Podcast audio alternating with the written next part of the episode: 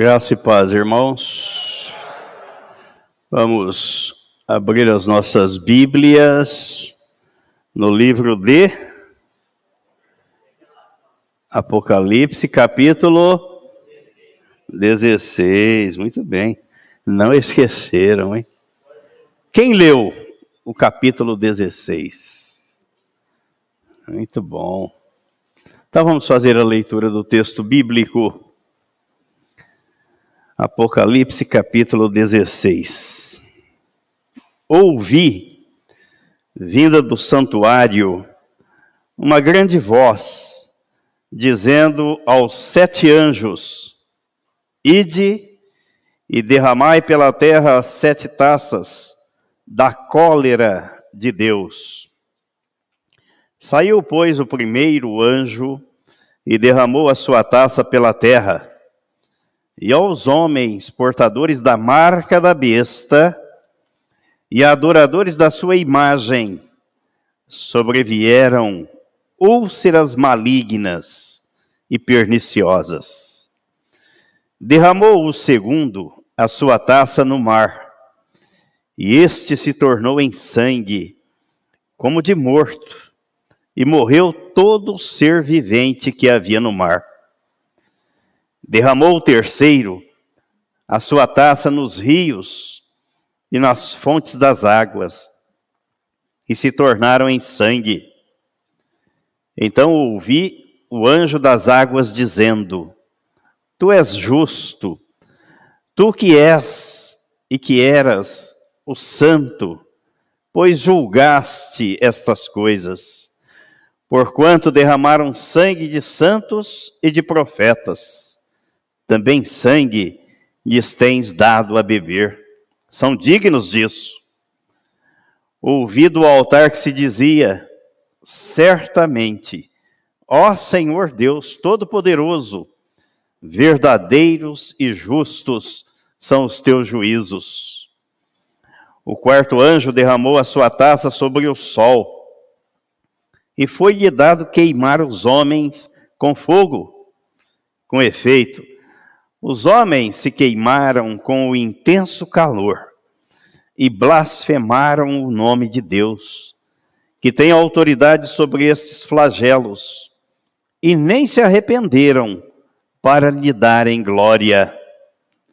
Derramou o quinto a sua taça sobre o trono da besta, cujo reino se tornou em trevas e os homens remordiam a língua por causa da dor que sentiam, e blasfemaram o Deus do céu por causa das angústias e das úlceras que sofriam, e não se arrependeram de suas obras. Derramou o sexto a sua taça sobre o grande rio Eufrates, cujas águas secaram para que se preparasse o caminho dos reis que vem do lado do nascimento do sol. Então vi sair da boca do dragão, da boca da besta e da boca do falso profeta três espíritos imundos, semelhantes a rãs, porque eles são espíritos de demônios, operadores de sinais, e se dirigem aos reis do mundo inteiro com o fim de ajuntá-los para a peleja do grande dia do Deus Todo-Poderoso. Eis que venho como vem o ladrão. Bem-aventurado aquele que vigia e guarda as suas vestes, para que não ande nu e não se veja a sua vergonha. Então os ajuntaram no lugar que em hebraico se chama Armagedon.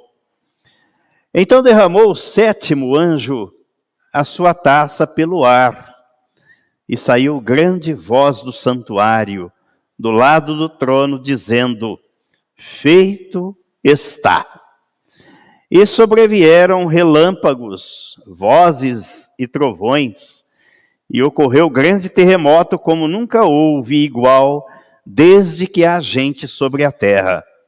Tal foi o terremoto forte e grande. E a grande cidade se dividiu em três partes, E caíram as cidades das nações, e lembrou-se Deus da grande Babilônia, para dar-lhe o cálice do vinho, do furor da sua ira. Todas as ilhas fugiram, e os montes não foram achados. Também desabou do céu sobre os homens grandes, é grande saraivada, com pedras que pesavam cerca de um talento.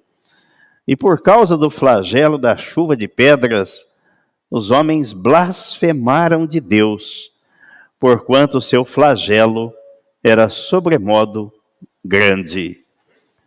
Pai, nós te damos graças pela tua palavra, pela leitura dela, pela orientação que ela nos traz, pelo esclarecimento e pela revelação que o teu Espírito nos concede através da tua palavra.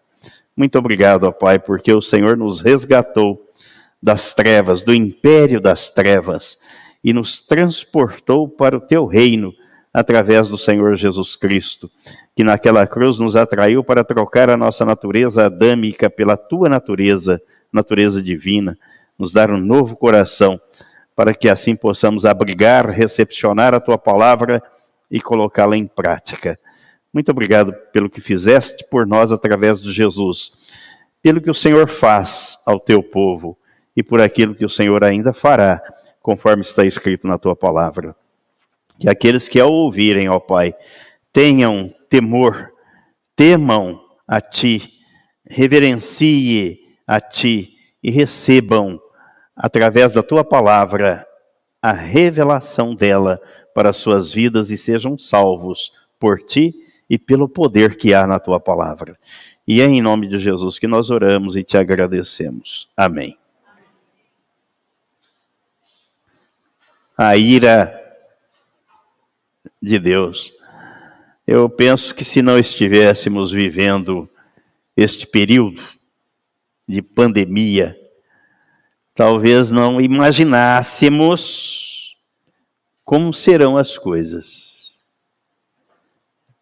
Se fizéssemos esta reflexão há 20, 30 anos atrás, talvez ela não teria o mesmo impacto que ela tem e terá hoje.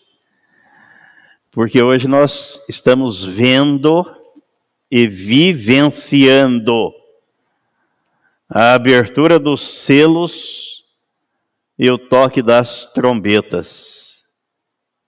E ainda há oportunidade de salvação, de arrependimento. Porque a ira de Deus está sendo manifestada mas ela vem misturada com a graça e com a misericórdia. O Espírito Santo ainda está aqui e será tirado daqui no dia do arrebatamento da igreja. Aí não haverá mais oportunidade de salvação. A oportunidade será só para o povo judeu. Porque Deus tratou assim com eles quando lhes endureceu o coração para nos salvar, para salvar o gentio. Romanos capítulo 9, 10, 11, 12 registram este fato. Então, hoje ainda é tempo de salvação. Mas nesse dia, com, a, com os flagelos aqui anunciados, aqui não haverá mais tempo mais oportunidade de salvação. Aqui terá ocorrido o arrebatamento da igreja. A igreja estará no céu, louvando a Deus, louvando a Deus. E os que ficarem aqui experimentarão tudo isso que aqui está descrito. A gente lembra sempre da, do que Jesus mandou João escrever na mensagem as, as sete cartas né, às igrejas da Ásia. Quem tem ouvidos para ouvir, ouça o que o Espírito diz às igrejas. Ele está dando oportunidade. A ira de Deus vem sendo manifestada, e diz o apóstolo Paulo na carta aos Romanos, no capítulo 1, né, sobre a impiedade e a perversão dos homens em todos os tempos. Deus sempre adverte, avisa que ele vai cumprir, que ele vai fazer. E só nesse texto aqui vimos três vezes, em três ocasiões, o texto relatando que mesmo assim as pessoas não se rendem, não se dobram, não se curvam, mantêm os corações duros, impenitentes. Eita natureza adâmica terrível. Agora, eu gostaria de ouvir os irmãos que leram o texto. Quais foram as impressões que ficaram? Para que nós possamos compartilhar, não é? Primeiro que quiser falar, por favor, pegue aqui o microfone e vamos. Eu sei que o Jorge é, é um deles. Então, além do Jorge, quem mais gostaria de falar? gostaria de compartilhar. O Jorge, o Jorge não fica fora, né, Jorge? Não, não fica. É.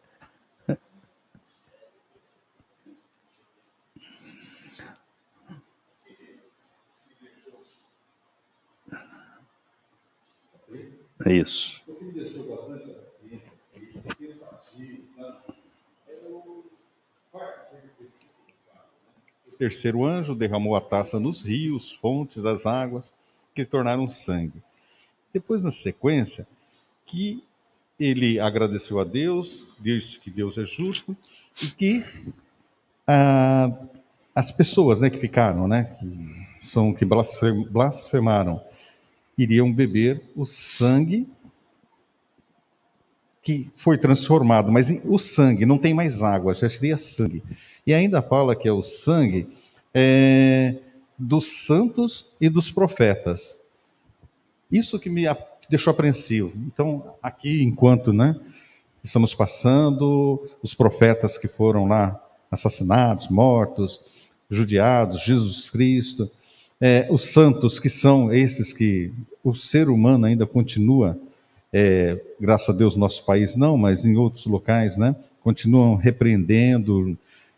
Este sangue o Senhor vai vingar, lógico, daqueles né, que não buscam por Deus, que não acreditam. E depois eles vão ficar, se quiser algum líquido para beber, é, vai beber o sangue destes, para se lembrar, né? Poxa, lá atrás vocês mataram tantas pessoas que são minhas hoje, e agora para vocês lembrarem. Eu tive essa impressão ali entre o 4 até perto dos 7, 8 versículos, né? que me deu essa, não sei, essa imagem, essa visão nesse sentido assim. Então, a, a vingança do Senhor, vamos dizer assim, mostrando, vocês fizeram lá, agora vocês vão passar aqui por isso. É, é, isso que me chocou, né, vamos dizer assim, que me deixou mais apreensivo. É o versículo 5, né? Então ouviu o anjo das águas dizendo: Tu és justo. É tu que és e que eras o santo, pois julgaste estas coisas. Se engana quem pensa que pode agir, fazer, desfazer e achar que Deus não está vendo, que Deus não está percebendo e que Deus vai deixar assim tudo como está. Se engana porque ele conhece o pensamento, a intenção humana, ele sabe, e ele está vendo tudo o que a humanidade tem feito ao longo da história, faz e fará. E ele não vai deixar sem receber a devida pena, o devido castigo ou aquilo que corresponde às ações. Plantou? Pode esperar a colheita. Não, eu plantei, mas o outro vai colher. Não, você vai colher. Você plantou. Aquilo que o apóstolo Paulo diz na carta aos Efésios, né? Aos Gálatas, aos Gálatas. Aqui, ó. Gálatas capítulo 6. Gálatas, capítulo 6. Versículo 6. Aquele que está sendo instruído na palavra, faça participante de todas as coisas boas aquele que o instrui. Não vos enganeis, de Deus não se zomba, pois aquilo que o homem semear, isso também ceifará, porque o que semeia, o que semeia para a sua própria carne, da carne colherá corrupção. Mas o que semeia para o espírito, do espírito colherá vida eterna. Onde é que estamos semeando? Onde é que as pessoas semeiam? Que tipo de semeadura, que tipo de semente estamos plantando? Espere a colheita, ela virá. Não sou eu quem diz, está escrito. E a advertência, ó, de Deus não se zomba, hein? Pensa que você está semeando e ninguém está vendo e você está enganando as pessoas. Você pode até enganar as pessoas, mas Deus você não engana. Ninguém engana a Deus. E acima das pessoas está Deus, Ele está vendo. A semente que cada um planta. Essa lei é infalível, né? A lei da semeadura.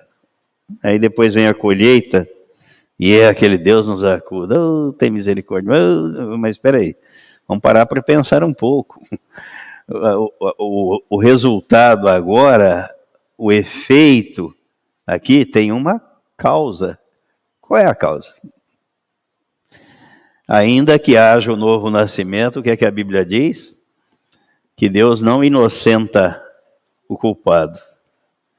Nasceu de novo, é nova criatura, é verdade. Está lá atrás das grades da prisão, ou sofrendo os efeitos né, na, na, carne, como resultado daquilo que plantou. Deus vai eliminar isso. Não, ele é justo. Ele é justo. Você vai cumprir a pena daquilo que você cometeu, do ato que você praticou, da conduta que você teve. Agora você é uma nova criatura, ele vai cuidar de você.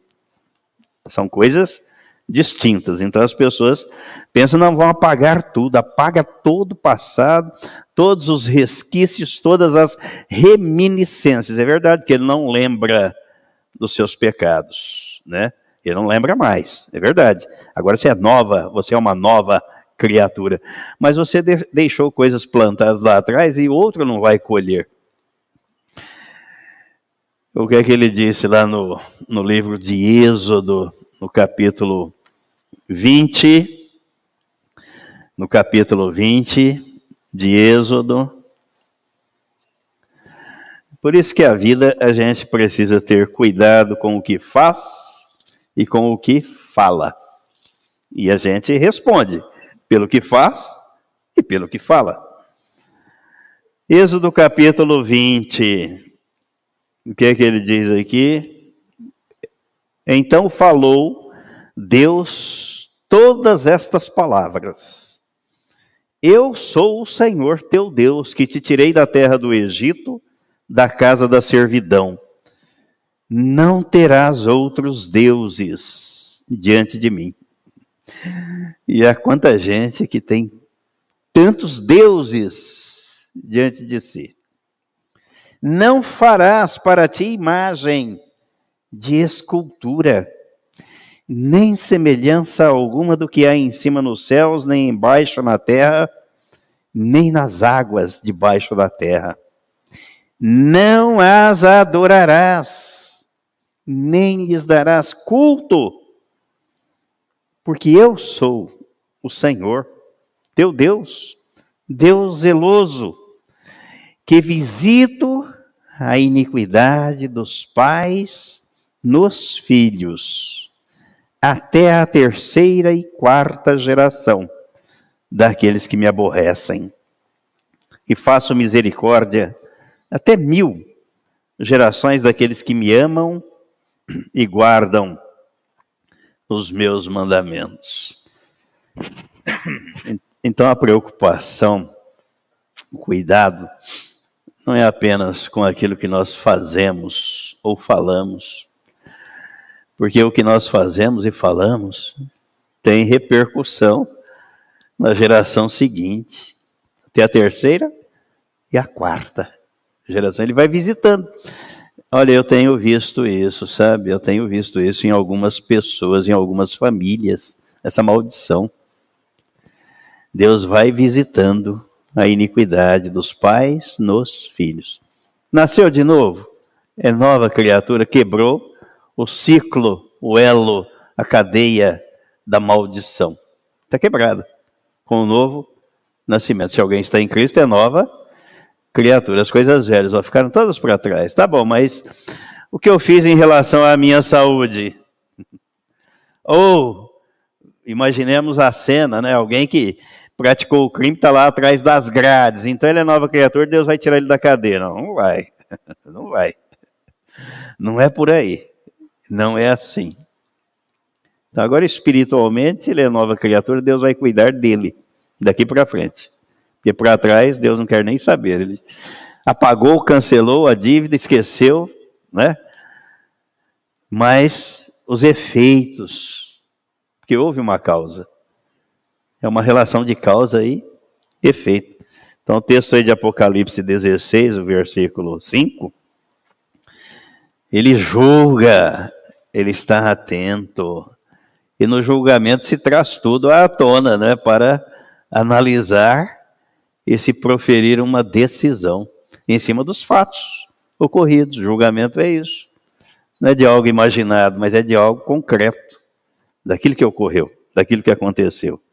Quem mais leu aí gostaria de compartilhar? O único corajoso aí é o Jorge. Deixa a vida, hein?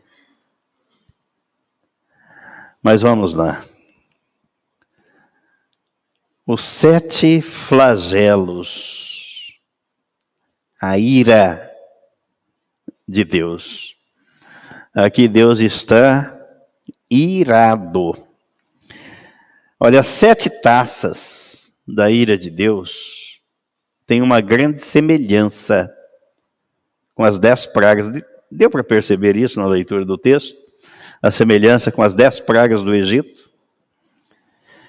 Bem como tem uma profunda conexão com as sete trombetas. Enquanto as trombetas alertam o mundo ímpio, as taças falam da cólera, da ira de Deus.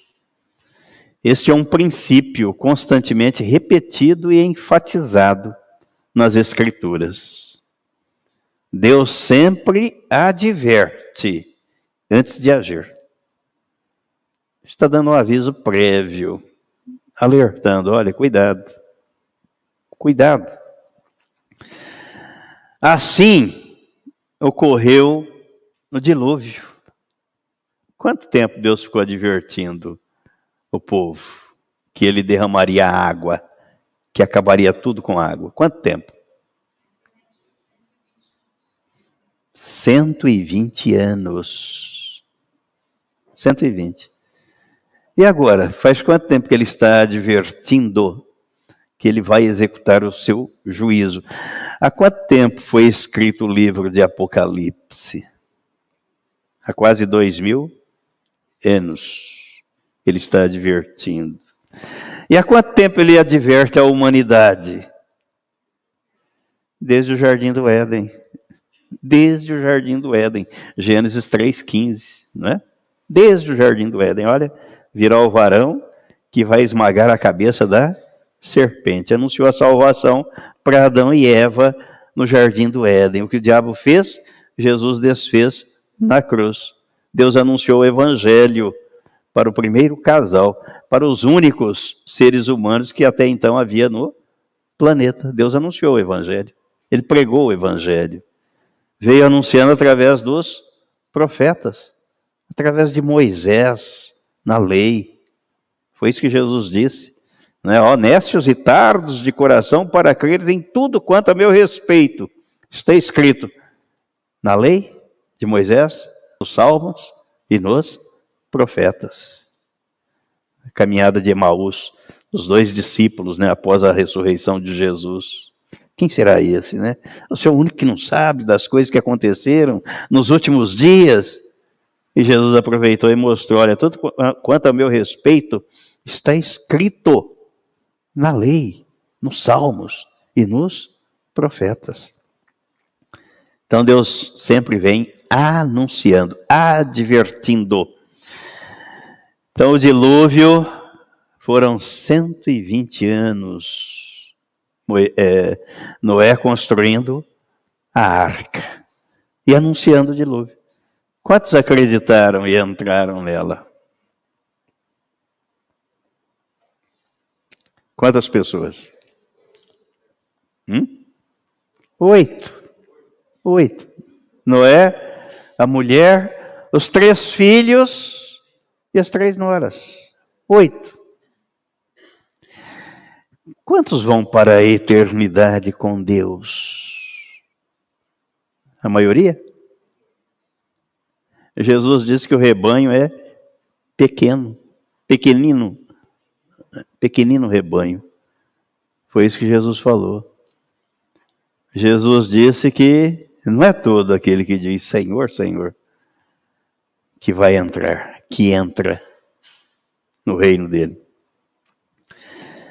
Deus anunciou também, antes de punir, antes da punição, Sodoma e Gomorra.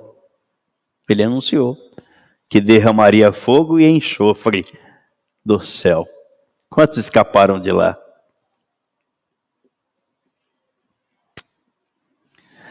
E mesmo dos que escaparam da meia dúzia que fugiu de lá, o que, que aconteceu com a mulher de Ló?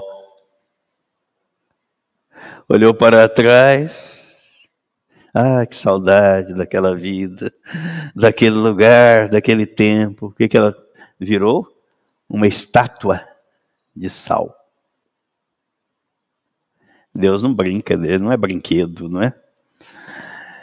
As pragas do Egito. Quanto tempo o povo hebreu ficou, permaneceu no cativeiro do Egito. Quanto? 430 anos.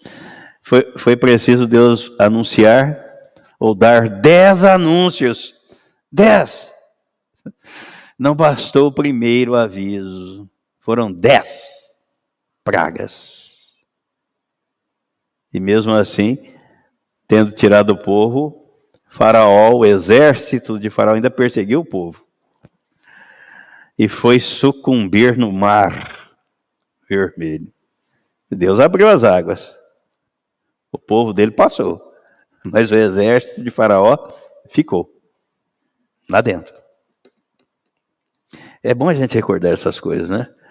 Para ver que esse Deus é o mesmo Deus que continua agindo. Ele não mudou. Ele não mudou. A queda de Jerusalém. Jesus advertiu. Não ficaria ali pedra sobre pedra. Quanto tempo depois aconteceu o episódio? 70 anos depois. Ele cumpriu. Mas ele deu oportunidade às pessoas. Será que agora vai ser diferente? Essa é a pergunta, né? Porque aí a gente analisa esses fatos que aconteceram na história bíblica, a Bíblia relata, e lê um texto como esse, o juízo, a ira de Deus. Mas será que isso aqui vai acontecer? Será que é assim mesmo? O que, o que Deus anunciou, o que ele falou, ele cumpriu. Porque diz a Bíblia que ele não é filho de homem para mentir. E ele disse ao profeta Jeremias que ele tem zelo e vela pelo cumprimento da sua palavra.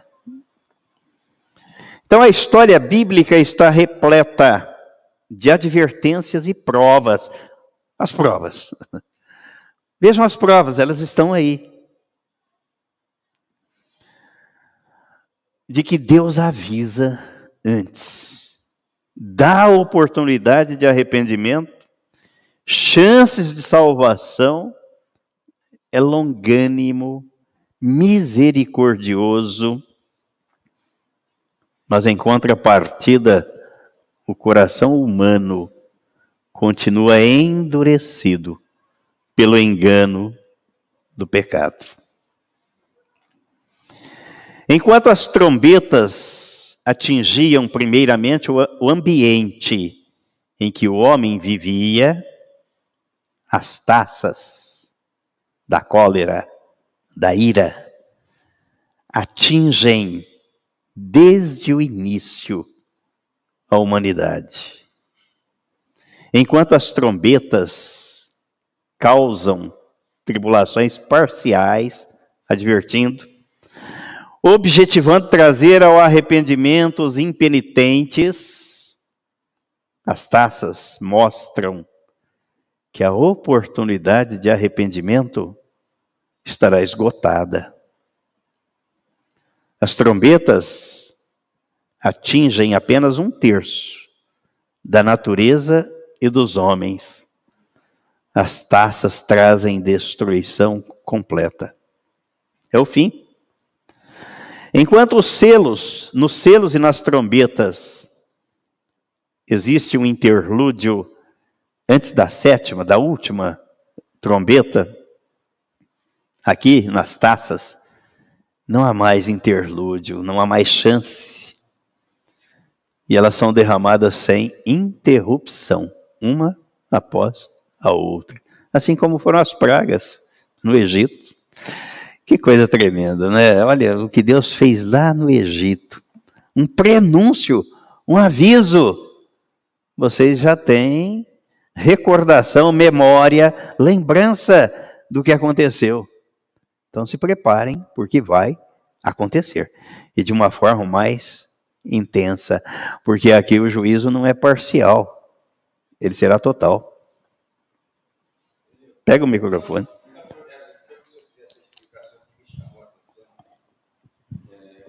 coloca melhor. O versículo 14.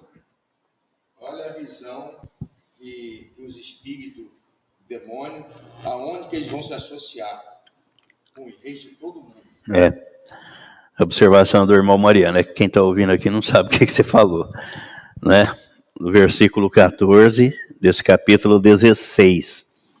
Onde é que os espíritos de demônio atuam? Onde? O versículo 14. Aliás, vou ler o 13 e o 14. Ó. Então vi sair da boca do dragão, da boca da besta e da boca do falso profeta. Percebem a trindade luciferiana? A trindade santa é o Deus Pai, Deus Filho e Deus Espírito Santo. Olha como é que o diabo é, é terrível em copiar as coisas e deturpar o que Deus faz. Então aqui está a trindade luciferiana, a trindade do inferno. Ó o falso profeta, o dragão, o falso profeta e a besta.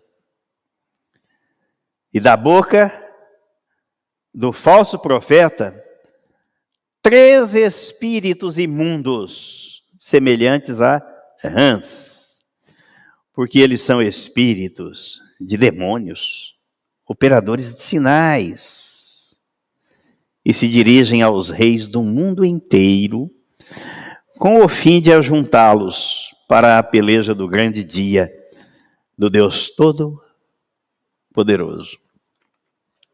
Eu estou lendo um livro, uma breve, um breve relato da história do futuro. E eu comprei esse livro porque me chamou a atenção o título. Porque quando a gente fala em história, a gente pensa sempre no passado, algo que já aconteceu história.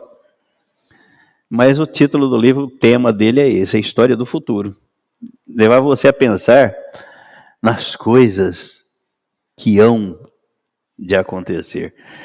E esse, o autor desse livro, o escritor dele, é um, um judeu que vive na França, muito culto, dá para perceber na leitura do livro. Realmente ele tem uma cultura ampla, um conhecimento geral E ele trata, e a, como ele tem natureza judaica, né, vem do é, judia, ele aborda algumas questões, alguns pontos da Bíblia na análise que ele faz. Mas não é literatura evangélica, não, bíblica, não, o livro. Então ele mostra as coisas que estão acontecendo, e ele, e ele foi escrito é, em 2001, 2002, uma coisa assim. Então já tem aí 10 anos, é, 20 anos. E ele aborda coisas que estão acontecendo hoje no livro, e ele anuncia. Em tal época, em tal época vai acontecer. E a previsão é até 2030, né? A grande, a, a, a, a grande mudança que vai ocorrer realmente na sociedade e no mundo. E aí, como ele aborda algumas coisas e, e menciona alguns pontos da Bíblia, dá para a gente perceber, de acordo com a Bíblia, aquilo que está escrito aqui não vai fugir. E onde é que o, a trindade luciferiana atua?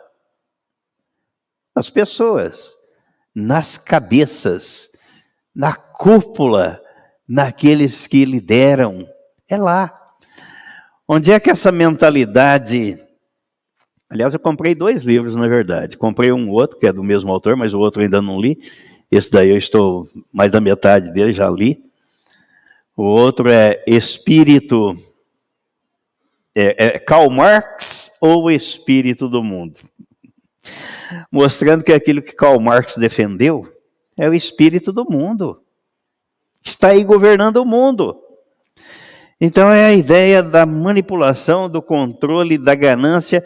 Aliás, esse livro, o autor, ele, ele coloca a humanidade em três pilares fundamentais, segundo ele, e que faz sentido.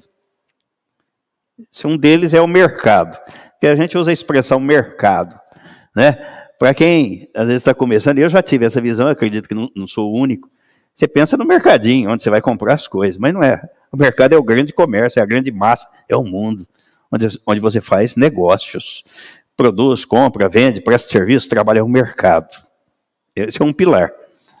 O segundo pilar que ele coloca a humanidade na segurança. Se você tem negócio, se você tem mercado, você precisa de segurança. Onde é que está? No exército, na, na área militar. É onde a, a humanidade, as nações gastam muito dinheiro. E o terceiro pilar, na religião.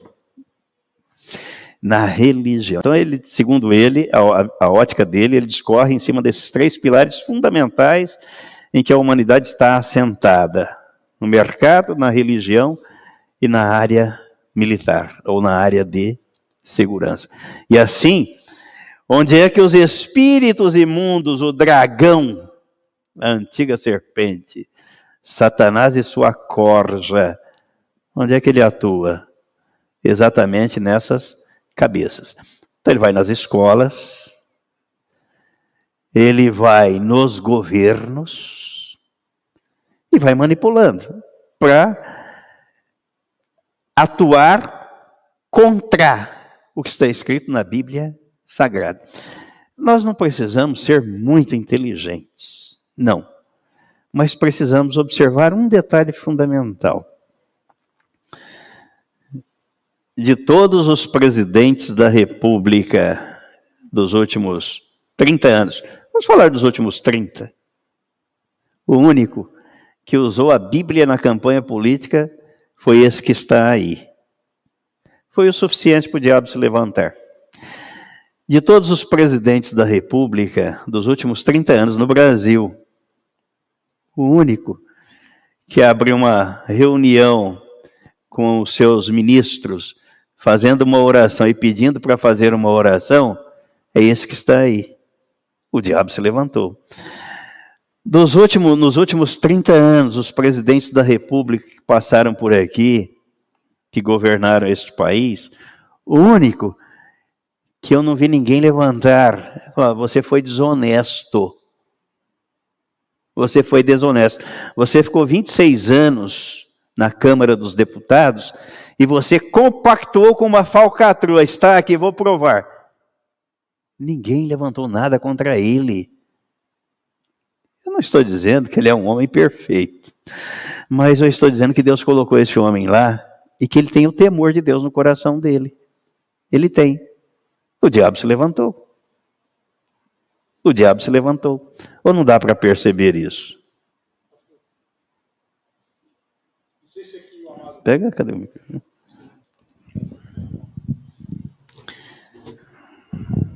É, é só um gancho. Não sei se os amados viram, se não viram, procurem.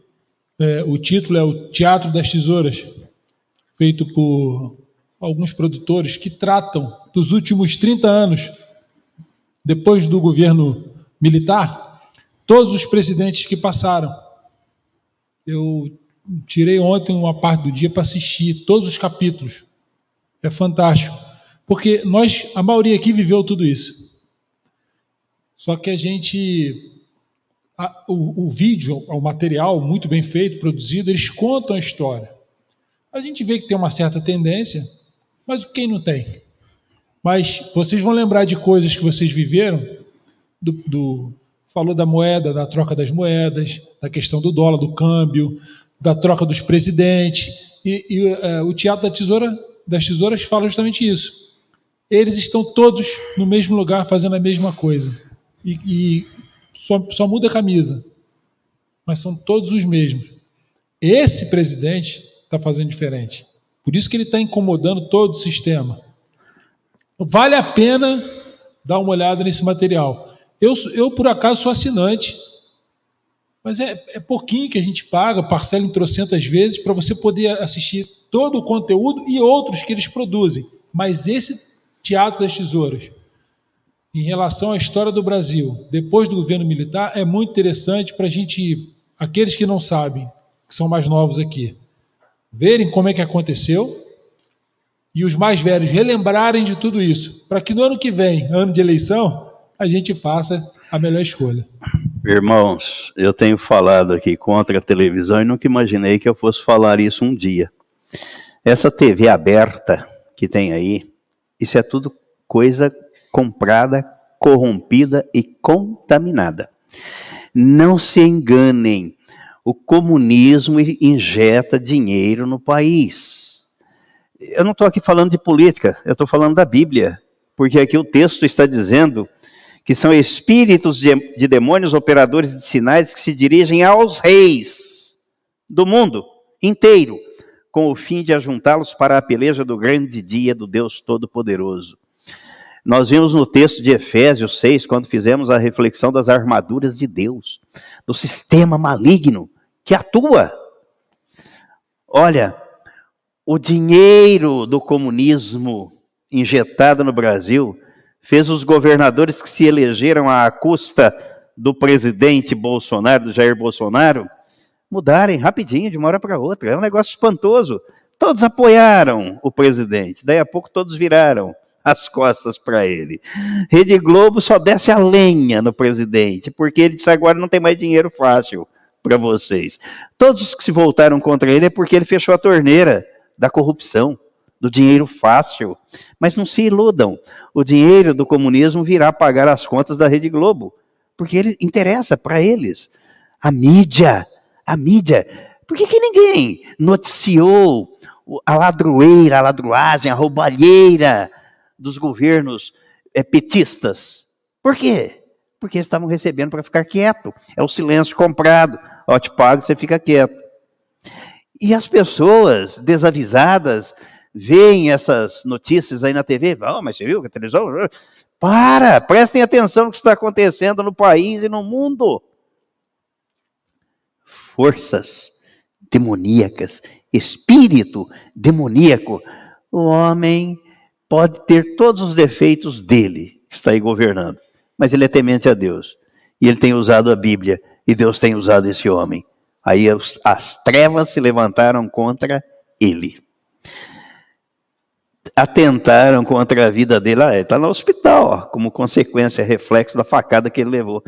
E esses demônios ainda têm coragem de dizer que ele simulou aquela facada. Quer dizer, o cara simular a própria morte. Ah, para, não dá, sabe?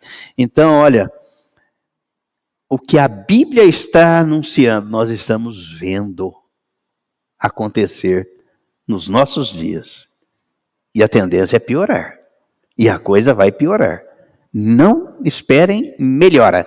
Não sou eu, o apóstolo Paulo diz, né, Timóteo, na segunda carta, é sempre bom a gente ler, porque às vezes alguns podem dizer, nossa, o pastor usar o púlpito da igreja para ser tão pessimista assim, não é? Isso não é pessimismo, isso é a realidade bíblica pura, nua e crua.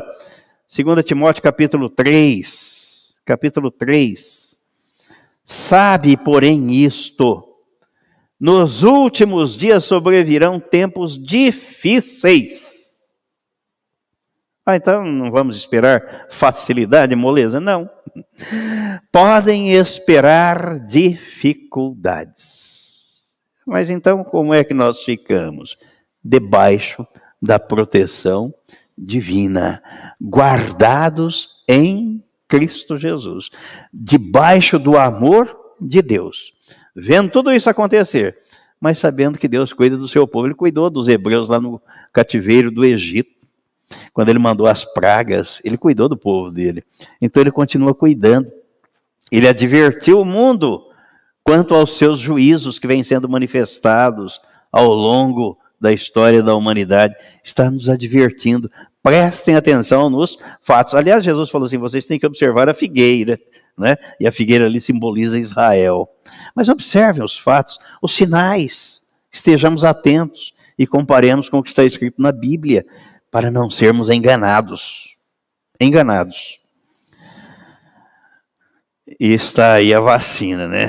Quanta gente desesperada para tomar a vacina. Meu Deus.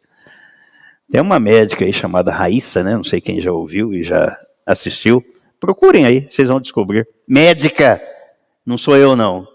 Médica, falando que é a vacina, o que tem na vacina, o que está por trás da vacina. Médica, não sou eu.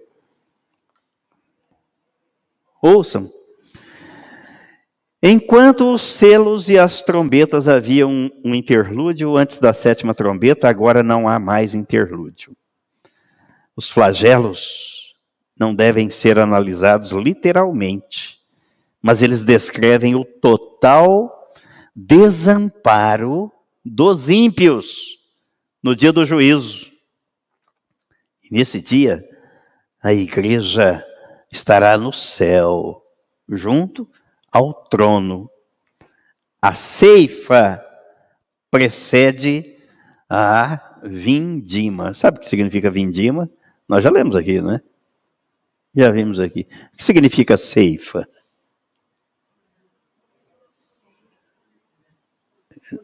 Colheita. E vindima? Colheita também. então qual é a diferença? Aí o capítulo 14 de Apocalipse, quando nós vimos,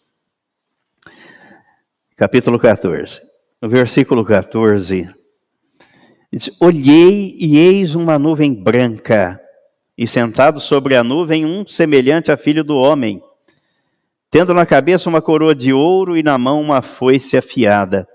Outro anjo saiu do santuário, gritando em grande voz para aquele que se achava sentado sobre a nuvem: Toma a tua foice e ceifa, pois chegou a hora de ceifar visto que a seara da terra já amadureceu. E aquele que estava sentado sobre a nuvem passou a sua foice sobre a terra, e a terra foi ceifada. Versículo 17. Então saiu do santuário que se encontra no céu outro anjo, tendo ele mesmo também uma foice afiada. Saiu ainda do altar outro anjo, aquele que tem autoridade sobre o fogo. E falou em grande voz ao que tinha a foice afiada, dizendo: Toma a tua foice afiada e ajunta os cachos da videira da terra, porquanto as suas uvas estão amadurecidas. Então o anjo passou a sua foice na terra e vindimou a videira da terra e lançou-a no grande lagar da cólera de Deus e o lagar foi pisado fora da cidade, e correu sangue do lagar até os freios dos cavalos, numa extensão de mil e seiscentos estádios. A diferença entre a ceifa e a vindima. A ceifa, os anjos colhendo, recolhendo, juntando os salvos. A vindima, o anjo colocando no lagar da ira, o lugar da ira, da cólera de Deus, para serem pisados os ímpios, os perdidos, os condenados. Então, a primeira dos escolhidos, dos salvos, o arrebatamento. Depois, a segunda, os que ficarem serão pisados, e diz o texto de Apocalipse 17, que serão oferecidos, né? Na grande ceia, no banquete, que Deus dará às feras e aos animais para que comam e se deliciem, se banqueteiem com as carnes daqueles que ficarão e que não farão parte da ceifa, mas da vindima. É a diferença. A humanidade, só para terminar aqui esta parte, ó, a humanidade está dividida entre os que recebem o selo de Deus e os que recebem o selo da besta. Vocês perceberam a leitura do capítulo 16, o versículo 2? Isso aqui foi o que me chamou a atenção de início, né? Apocalipse 16, versículo 2, ó. Saiu, pois, o primeiro anjo e derramou a sua taça pela terra. E aos homens portadores da marca da besta e adoradores da sua imagem sobrevieram úlceras malignas e perniciosas.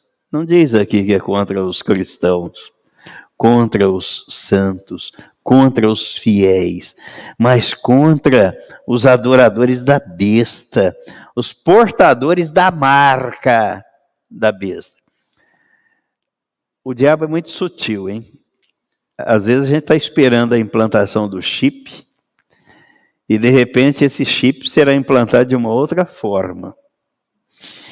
E uma das formas que ele poderá ser implantado, já ouvi alguém dizer, e eu concordo plenamente, vem através da vacina. E lá na hora do scanner, de escanear, vai aparecer a sua identificação, ou a identificação de quem tomar. Tome cuidado. Eu tome cuidado, porque ele é sutil. Ele não chegou para Eva, Adão e Eva no jardim do Éden, e falou: vocês podem comer da, da árvore do conhecimento do bem e do mal, podem comer, porque é, se vocês comerem, vocês vão para o inferno comigo. Porque Deus falou que vocês morrem e vocês vão morrer mesmo. Ele não falou assim. Ele falou, não, podem comer, porque assim como Deus, vocês serão conhecedores do bem e do mal.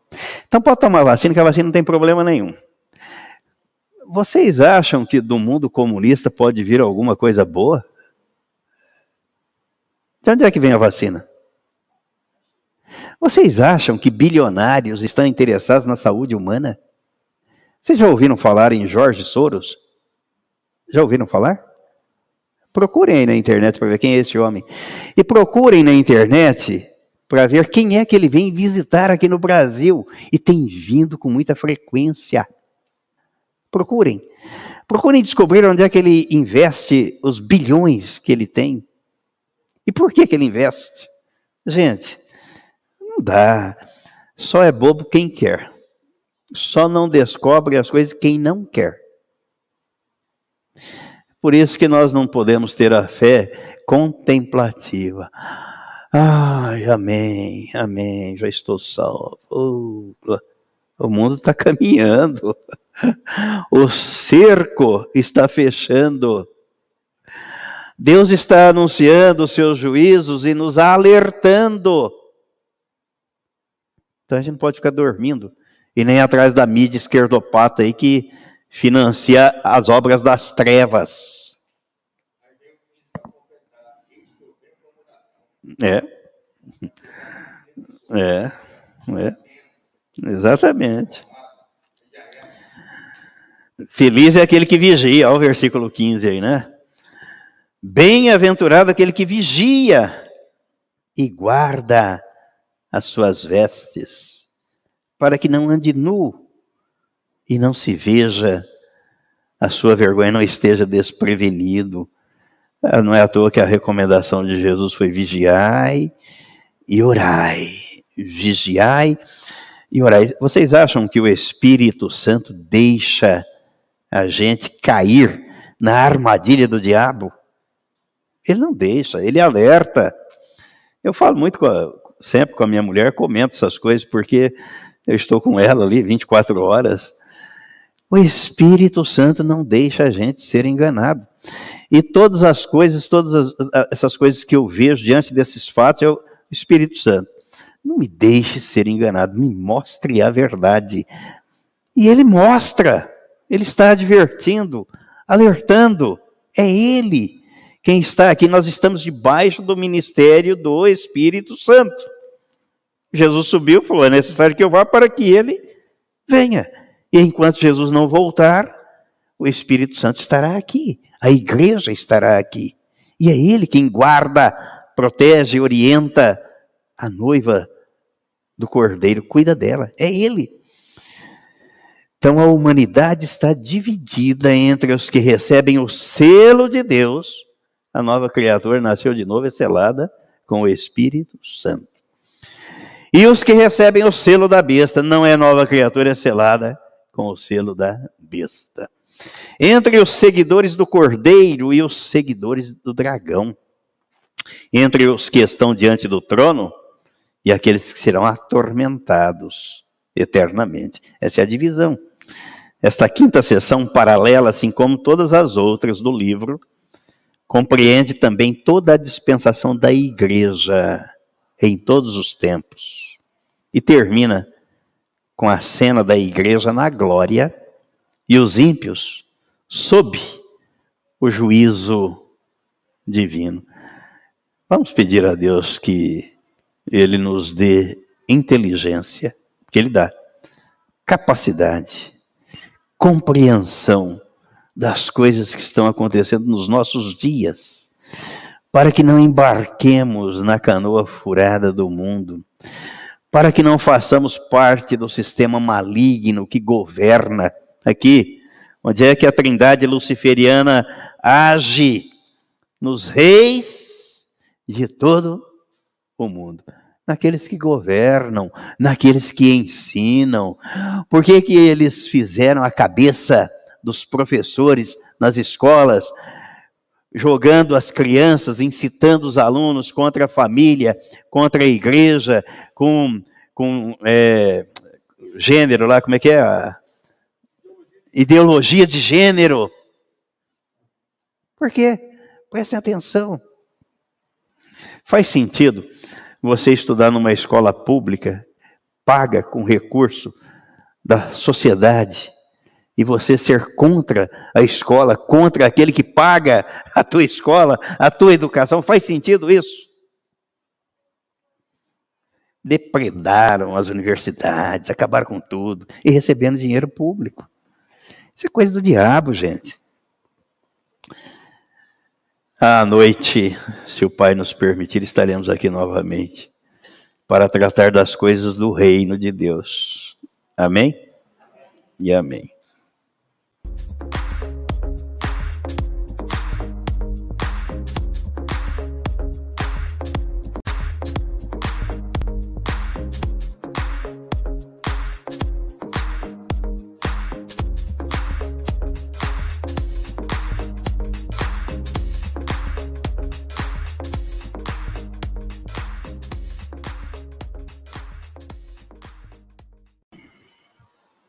Graça e paz, irmãos.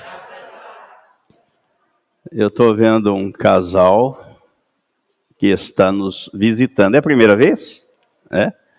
Por favor, digam os nomes, de onde são, a convite de quem vieram. Ó, só que eu, eu já estou ficando meio surdo. Cadê o... Aí com máscara fica mais difícil, né?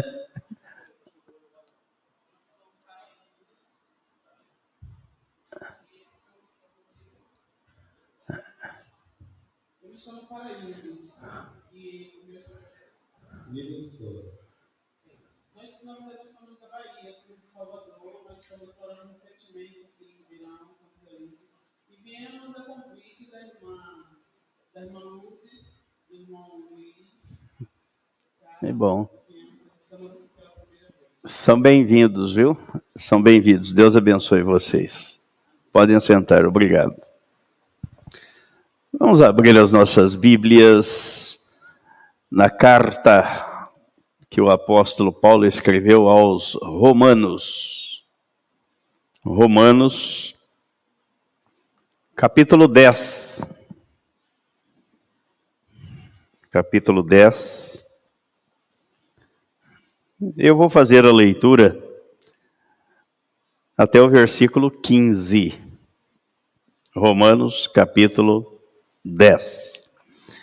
Irmãos, a boa vontade do meu coração e a minha súplica a Deus a favor deles são para que sejam salvos.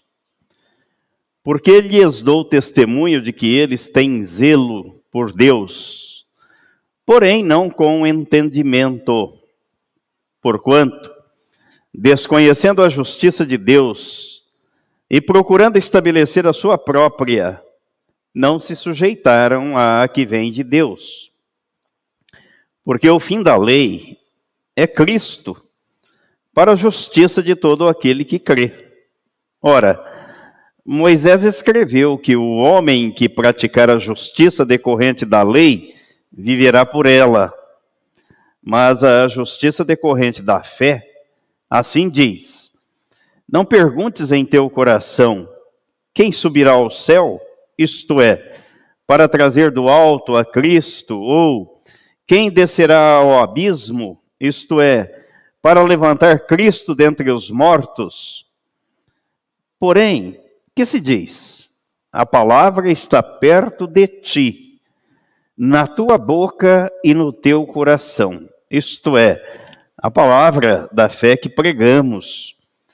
Se com a tua boca confessares Jesus como Senhor, e em teu coração creres que Deus o ressuscitou dentre os mortos, serás salvo. Porque com o coração se crê para a justiça, e com a boca se confessa a respeito da salvação. Porquanto, a Escritura diz: todo aquele que nele crê não será confundido, pois não há distinção entre judeu e grego, uma vez que o mesmo é o Senhor de todos, rico para com todos os que o invocam. Porque todo aquele que invocar o nome do Senhor será salvo. Como, porém, invocarão aquele em quem não creram? E como crerão naquele de quem nada ouviram? E como ouvirão se não há quem pregue? E como pregarão se não forem enviados? Como está escrito: Quão formosos são os pés dos que anunciam coisas boas. Pai Celestial, nós te agradecemos por esta oportunidade que temos de ouvir a tua voz através da tua palavra.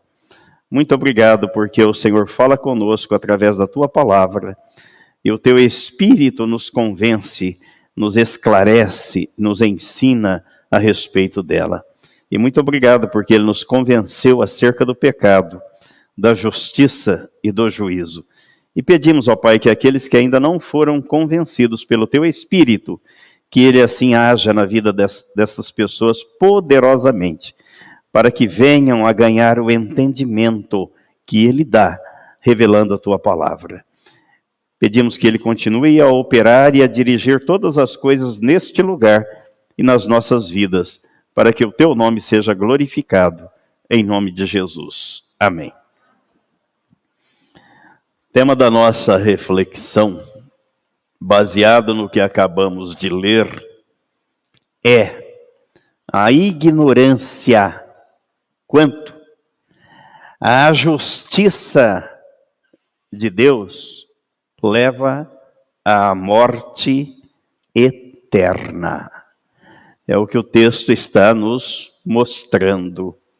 A ignorância quanto à justiça de Deus leva à morte eterna. Esse texto sempre me chamou a atenção, porque o apóstolo Paulo está falando intercedendo, suplicando, orando em favor dos seus patrícios, dos seus conterrâneos, dos judeus, dos religiosos. E ele diz que a minha súplica a Deus a favor deles são para que sejam salvos. E a pergunta que sempre vem à mente é esta: mas eles não estão dentro da igreja? Não fazem parte de uma comunidade religiosa? Não são devotos, dedicados, zelosos? Não estão com as escrituras nas mãos? Sim.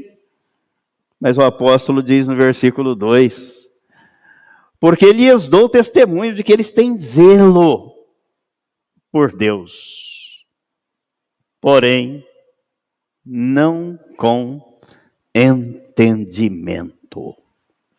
E isso causa uma certa perplexidade. Causou a mim e deve causar em todos nós.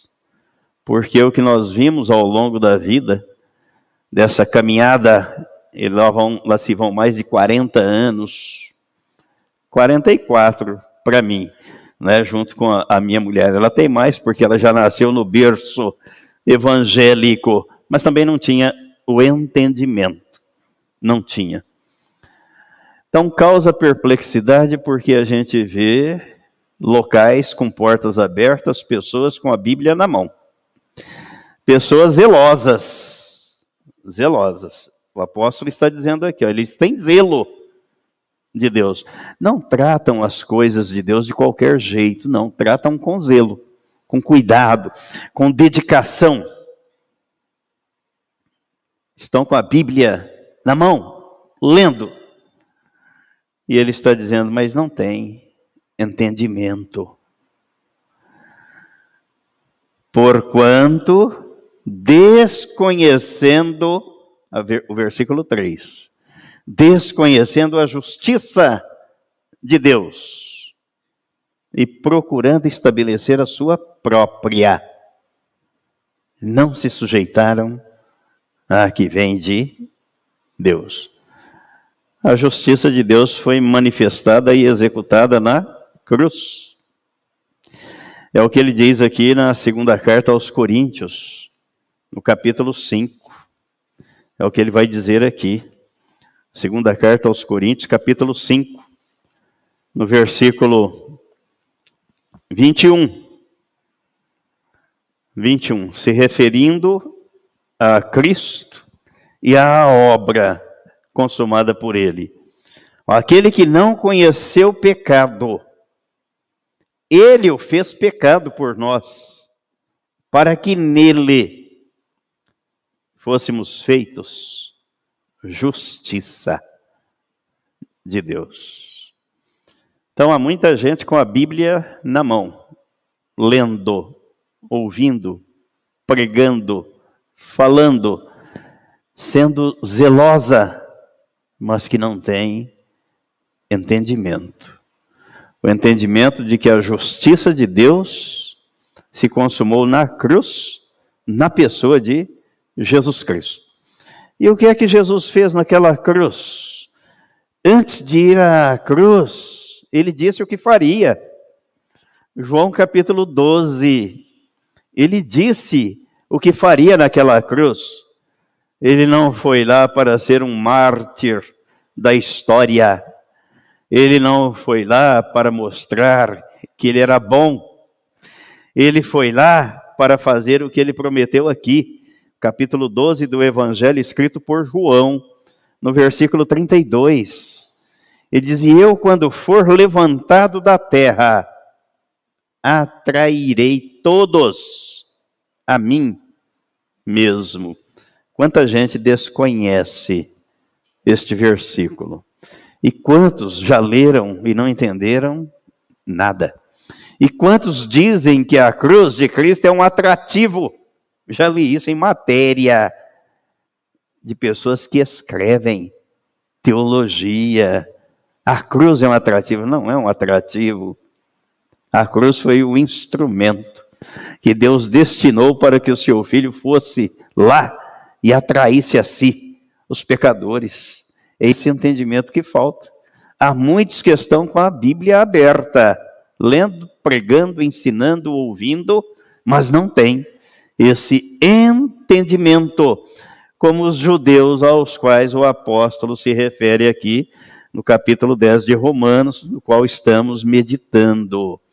E a tantos quantos se encontram na mesma situação, na mesma condição, zelosos de Deus, tementes a Deus. Isso nos faz lembrar Lídia, aquela vendedora de púrpura lá de Tiatira, que era temente a Deus. O apóstolo Paulo pregou, aí diz o texto bíblico lá de Atos 16 que Deus abriu o coração dela para que ela atendesse e entendesse o que o apóstolo falava. Então há muita gente assim ouvindo, até disposta, sincera, zelosa, mas sem entendimento. Sem entendimento. Então, isso, a falta de entendimento, significa ignorância. Ignorância quanto à justiça de Deus. Ah, nos primórdios aí da, da vida, né, no começo da vida, quando jovem, às vezes eu achava, quando chama alguém de ignorante, uma palavra ofensiva. Mas não é, não é ofensa. Porque ignorantes todos somos. Ninguém sabe tudo. O mais erudito dos homens deste planeta que já viveram, vivem e viverão, serão ignorantes, porque ninguém sabe tudo. Ninguém. Então, ignorância é um estado de quem não está a par da existência de algo. Você sabe tudo? Não. Se bem que tem gente que se arvora achando que sabe tudo, não é? Até eu brinco assim: se falar de cesariana, ele entende. Agora vamos falar de turbina de avião, ele entende também. Ele sabe tudo. Mas ele pensa que sabe.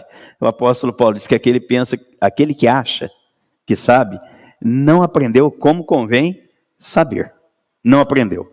Então precisamos ter a humildade para aprender, para compreender. Não vou saber tudo, mas tem uma coisa que eu preciso saber. E nessa eu não posso ser ignorante. São as questões espirituais. Espirituais. Olha, a falta de conhecimento, o pecado da ignorância, leva à destruição. Não é à toa que Jesus disse: Conhecereis a verdade, e a verdade vos libertará.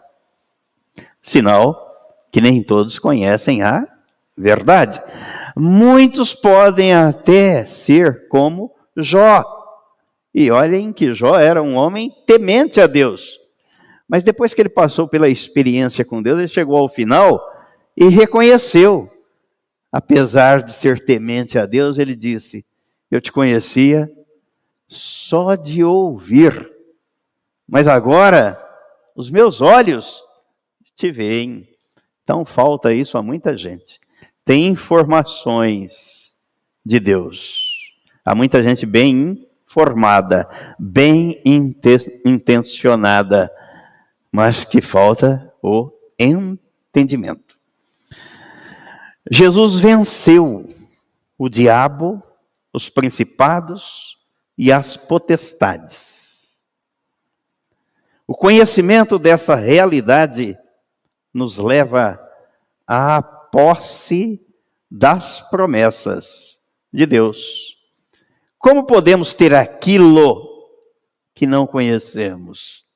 Me lembro de uma ilustração de alguém que comprou um campo de um casal de camponeses que vivia ali, naquele campo, de modo simples, paupérrimo, passando necessidade, mas era proprietário daquela área, daquele campo. E quem comprou sabia que naquele campo havia uma jazida de ouro.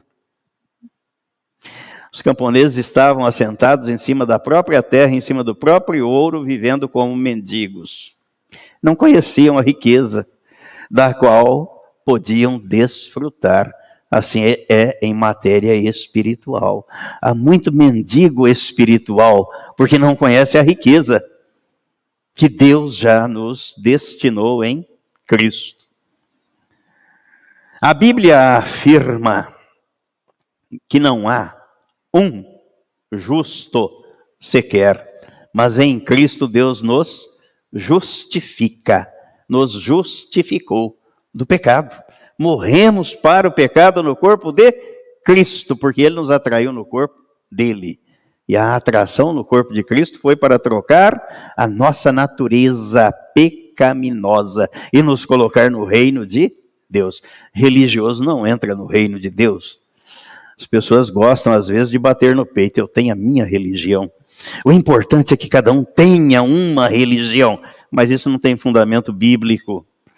Porque Jesus disse que se alguém não nascer de novo, não pode entrar no reino de Deus. Não pode ver o reino de Deus. Por isso que vai e volta, a gente bate nessa tecla. Não é, Elaine? Gostei do testemunho da irmã ontem, quando nós fomos fazer a visita, não é? Antes de vir para cá, e ela dizia que esse povo não fala de outra coisa, né? O seu paizinho que está aí do lado também falava isso, né? Esse povo não tem outro assunto. Mas do que é que nós vamos tratar? Se Jesus disse que se não nascer de novo, não entra, não pode ver o reino de Deus. E ninguém nasce de novo fora do corpo de Cristo na cruz, acreditando que foi atraído no corpo dele por ele quando ele foi crucificado. E que participou da morte, daquela crucificação e da morte. Morte para quê? Para o pecado. O apóstolo Paulo diz nessa mesma carta aos Romanos, aqui no capítulo 6, no capítulo 6, no versículo 10.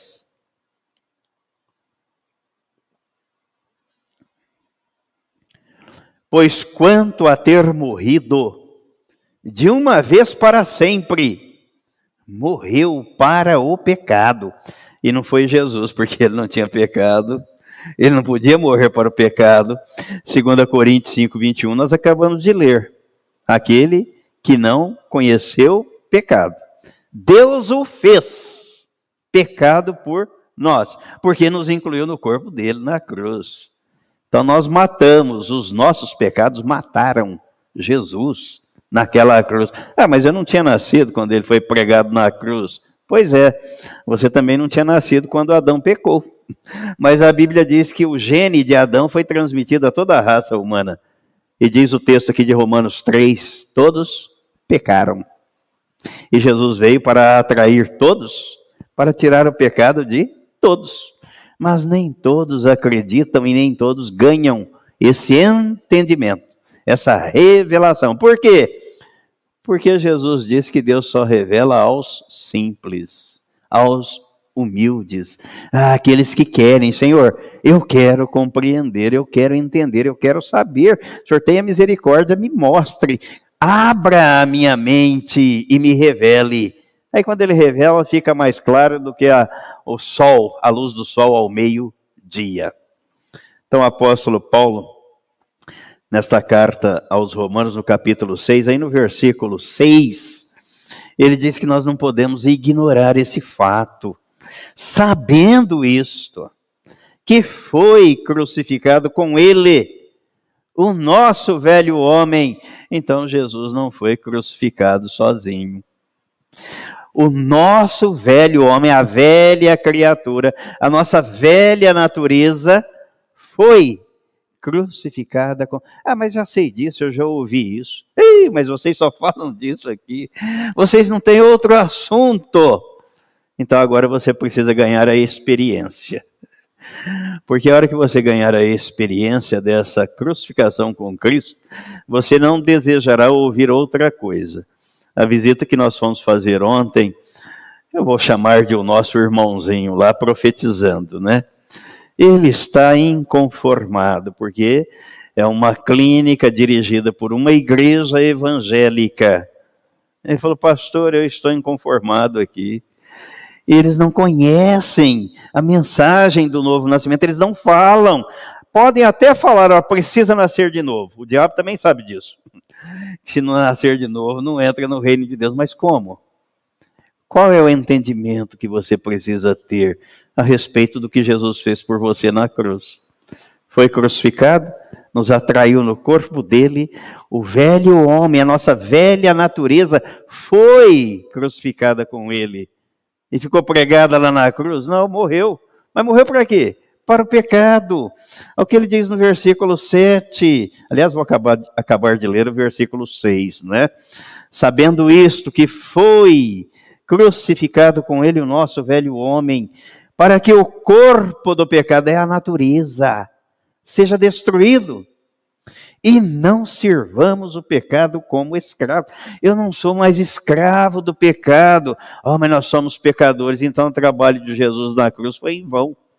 Porque ele veio para me libertar do pecado, para me fazer morrer para o pecado, e eu continuo vivo para o pecado, então estou morto para Deus. Não houve novo nascimento.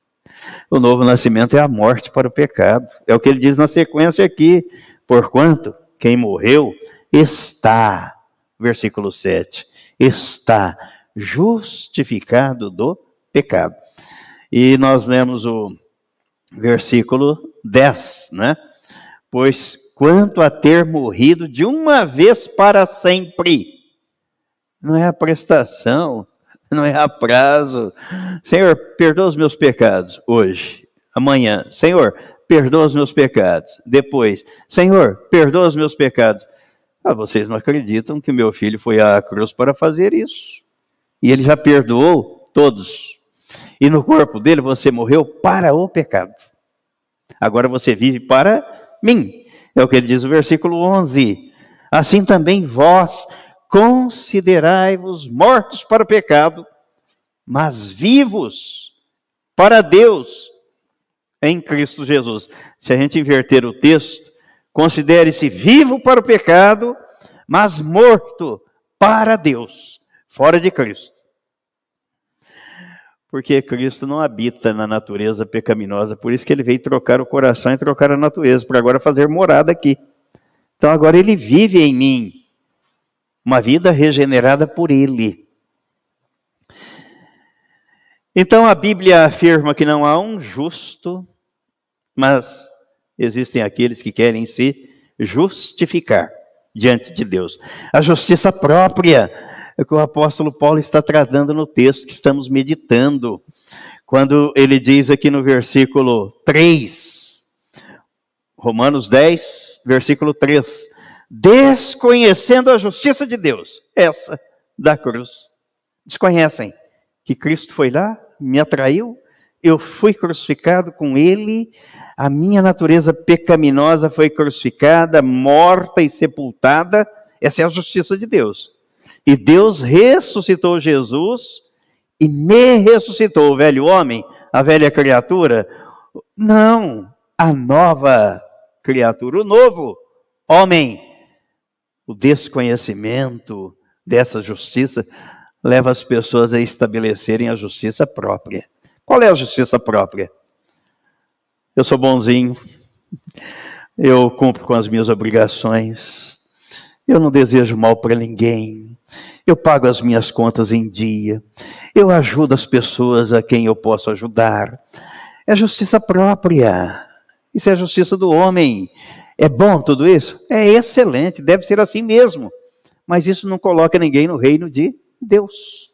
O que me coloca no reino de Deus é a justiça que vem da cruz, onde Cristo me atraiu no corpo dele para trocar a minha natureza. Ninguém pode trocar a própria natureza, ninguém.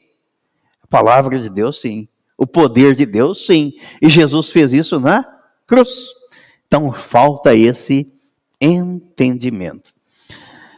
E quando o apóstolo fala a respeito dessa ignorância, eu me lembrei de pelo menos três versículos Vou procurar sintetizar em menos de duas horas, se Deus nos permitir. Menos, vocês querem que seja mais, não tem problema. Mas eu prefiro que seja em menos de duas horas.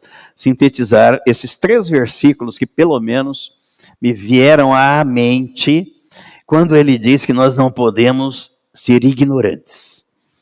Olha, a primeira advertência que ele faz está aqui no texto de Romanos 6, que nós acabamos de ler nos versículos de 1 a 7. Como eu li o, versículo, os versículos 6 e 7, vou ler o versículo 1 ao 5 de Romanos 6. Ele diz: Que diremos, pois? Permaneceremos no pecado para que seja a graça mais abundante? De modo nenhum.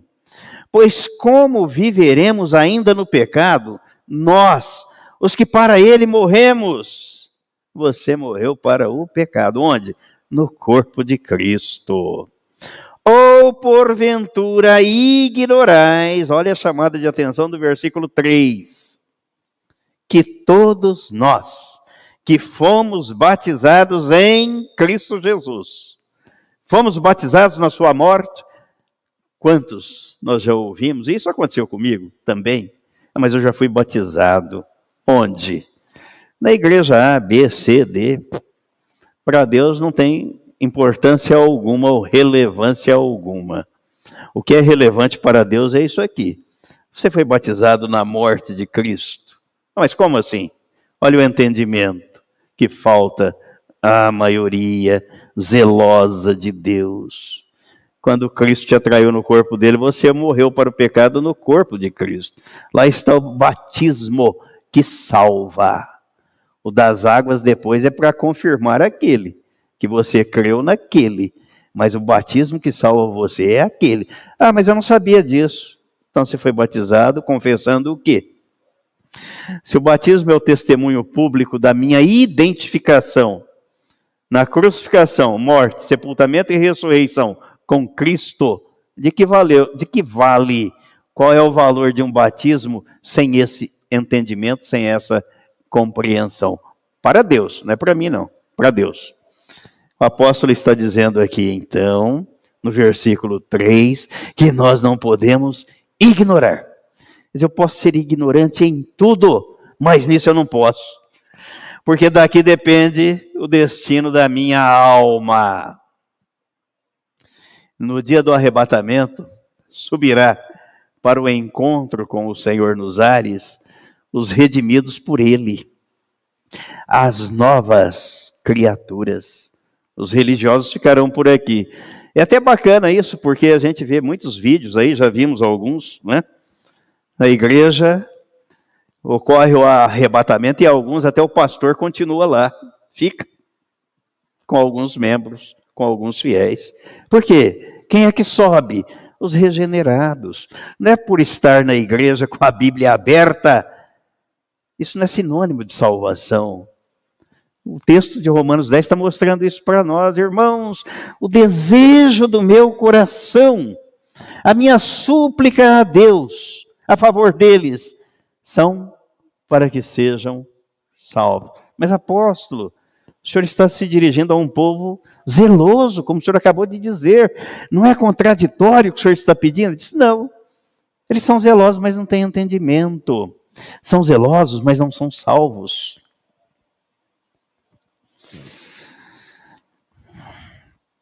Segundo texto, que o apóstolo diz que nós não podemos ignorar, não podemos ser ignorantes. Está na primeira carta aos Coríntios, no capítulo 10. Primeira carta aos Coríntios, capítulo 10. Os versículos de 1 a 5. De 1 a 5. Ele diz assim: Ora, irmãos, não quero que ignoreis que nossos pais estiveram todos sob a nuvem e todos passaram pelo mar, tendo sido todos batizados, assim na nuvem como no mar, com respeito a Moisés. Todos eles comeram de um só manjar espiritual e beberam da mesma fonte espiritual, porque bebiam de uma pedra espiritual que os seguia. e a pedra era Cristo. Entretanto, Deus não se agradou da maioria deles. Razão por quê? Ficaram prostrados no deserto. Então a Bíblia chama a nossa atenção. Cuidado. Não, mas eu já faço parte da igreja X, Y, da comunidade A, B. Eu já fui batizado, eu dou dízimo, eu canto, eu faço parte do grupo de louvor, eu participo daquele grupo que presta assistência social aos desamparados.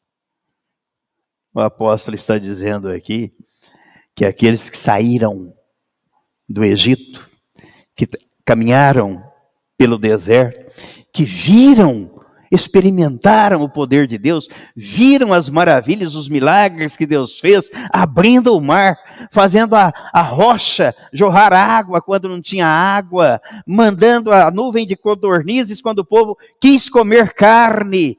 Presenciaram tudo aquilo. Esse Deus não se agradou, não foi da minoria, não. Na minha versão, pode ser que esteja errada a minha. Dê uma olhada na sua, versículo 5. Deus não se agradou da maioria deles e ficaram prostrados no deserto, não entraram na terra de Canaã.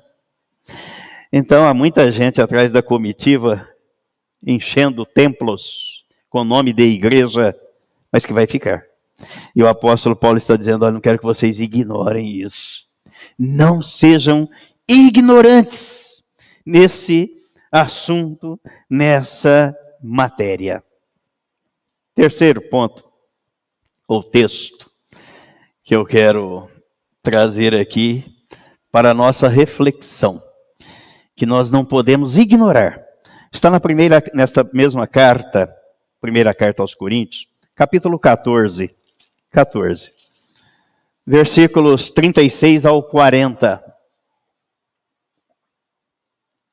36 ao 40. Porventura, a palavra de Deus se originou no meio de vós, ou veio ela exclusivamente para vós outros? Se alguém se considera profeta ou espiritual, reconheça ser mandamento do Senhor o que vos escrevo. Então prestem atenção, porque já ouvi também muita gente boa nessa caminhada é, mas quem foi Paulo? Paulo foi um homem. É, é verdade que ele foi um homem, lógico que foi. E como ele mesmo apresenta as suas credenciais, ele era um religioso de primeira categoria, de primeiro quilate, de fina estirpe, a tal ponto de perseguir os cristãos para defender a bandeira da sua religião, o judaísmo. Só que ele diz na carta aos Gálatas que quando Deus revelou a ele a pessoa e a obra do Senhor Jesus, ele não foi cursar nenhum banco de faculdade de teologia, nem foi consultar os que já eram apóstolos. São palavras dele. Mas o, o treinamento dele foi no deserto da Arábia durante três anos, recebendo, ouvindo diretamente de Jesus. E, e nós fizemos estudos aqui no livro de Atos, né? Deus falando com ele diretamente próprio Jesus falando com ele diretamente. Então ele diz aqui: se você me considera e respeita, é o que ele está dizendo no versículo 36, 37. Se alguém se considera profeta ou espiritual, reconheça ser mandamento do Senhor o que vos escrevo. E o que é que ele escreve? Versículo 38. E se alguém o ignorar, será ignorado Portanto, meus irmãos, procurai com zelo o dom de profetizar, e não proibais o falar em outras línguas. Tudo, porém, seja feito com decência e ordem. O que chama a nossa atenção e que nós não podemos ignorar é o que ele está dizendo no versículo 38. Não ignore o que Deus fala não ignore o que está escrito na Bíblia Sagrada, porque se você ignorar, ele está dizendo, você será ignorado. Ignorado. não está dando a devida atenção, não se importa e não se interessa pelo que está escrito, Deus também dará a você o mesmo tratamento, ou seja, você será ignorado. E nós temos falado isso porque há uma correlação, uma ligação estreita entre o que está escrito na Bíblia e a reação daquele que ouve. Isso se dá na proporção do quanto lemos, ouvimos e colocamos em prática. Sinal que eu acreditei. Vou pôr em prática porque eu acreditei. Se eu não puser em prática é porque, para mim, tanto faz. Mas serei tratado assim por Deus, não se esqueça, hein? Há uma mão, uma via de mão dupla. Uma vem e a outra vai. Isso nós temos falado nas reuniões de oração quando Deus disse ao profeta Zacarias, né? Capítulo 7, versículo 13: Eu falei e eles não me ouviram. Quando eles clamarem a mim também, eu não os ouvirei. Não os ouvirei. Se ignoramos o que está escrito, somos ignorados por Deus. E o apóstolo Paulo está dizendo que nós não podemos ignorar isso, esse fato, essa lição, essa orientação, essa recomendação. Se não importarmos com o que Deus fala, ele também não se importará, importará com aquilo que falarmos a ele através das nossas orações. O texto de Romanos 10 é um presságio, um anúncio, uma lição quanto à ignorância a respeito da justiça de Deus.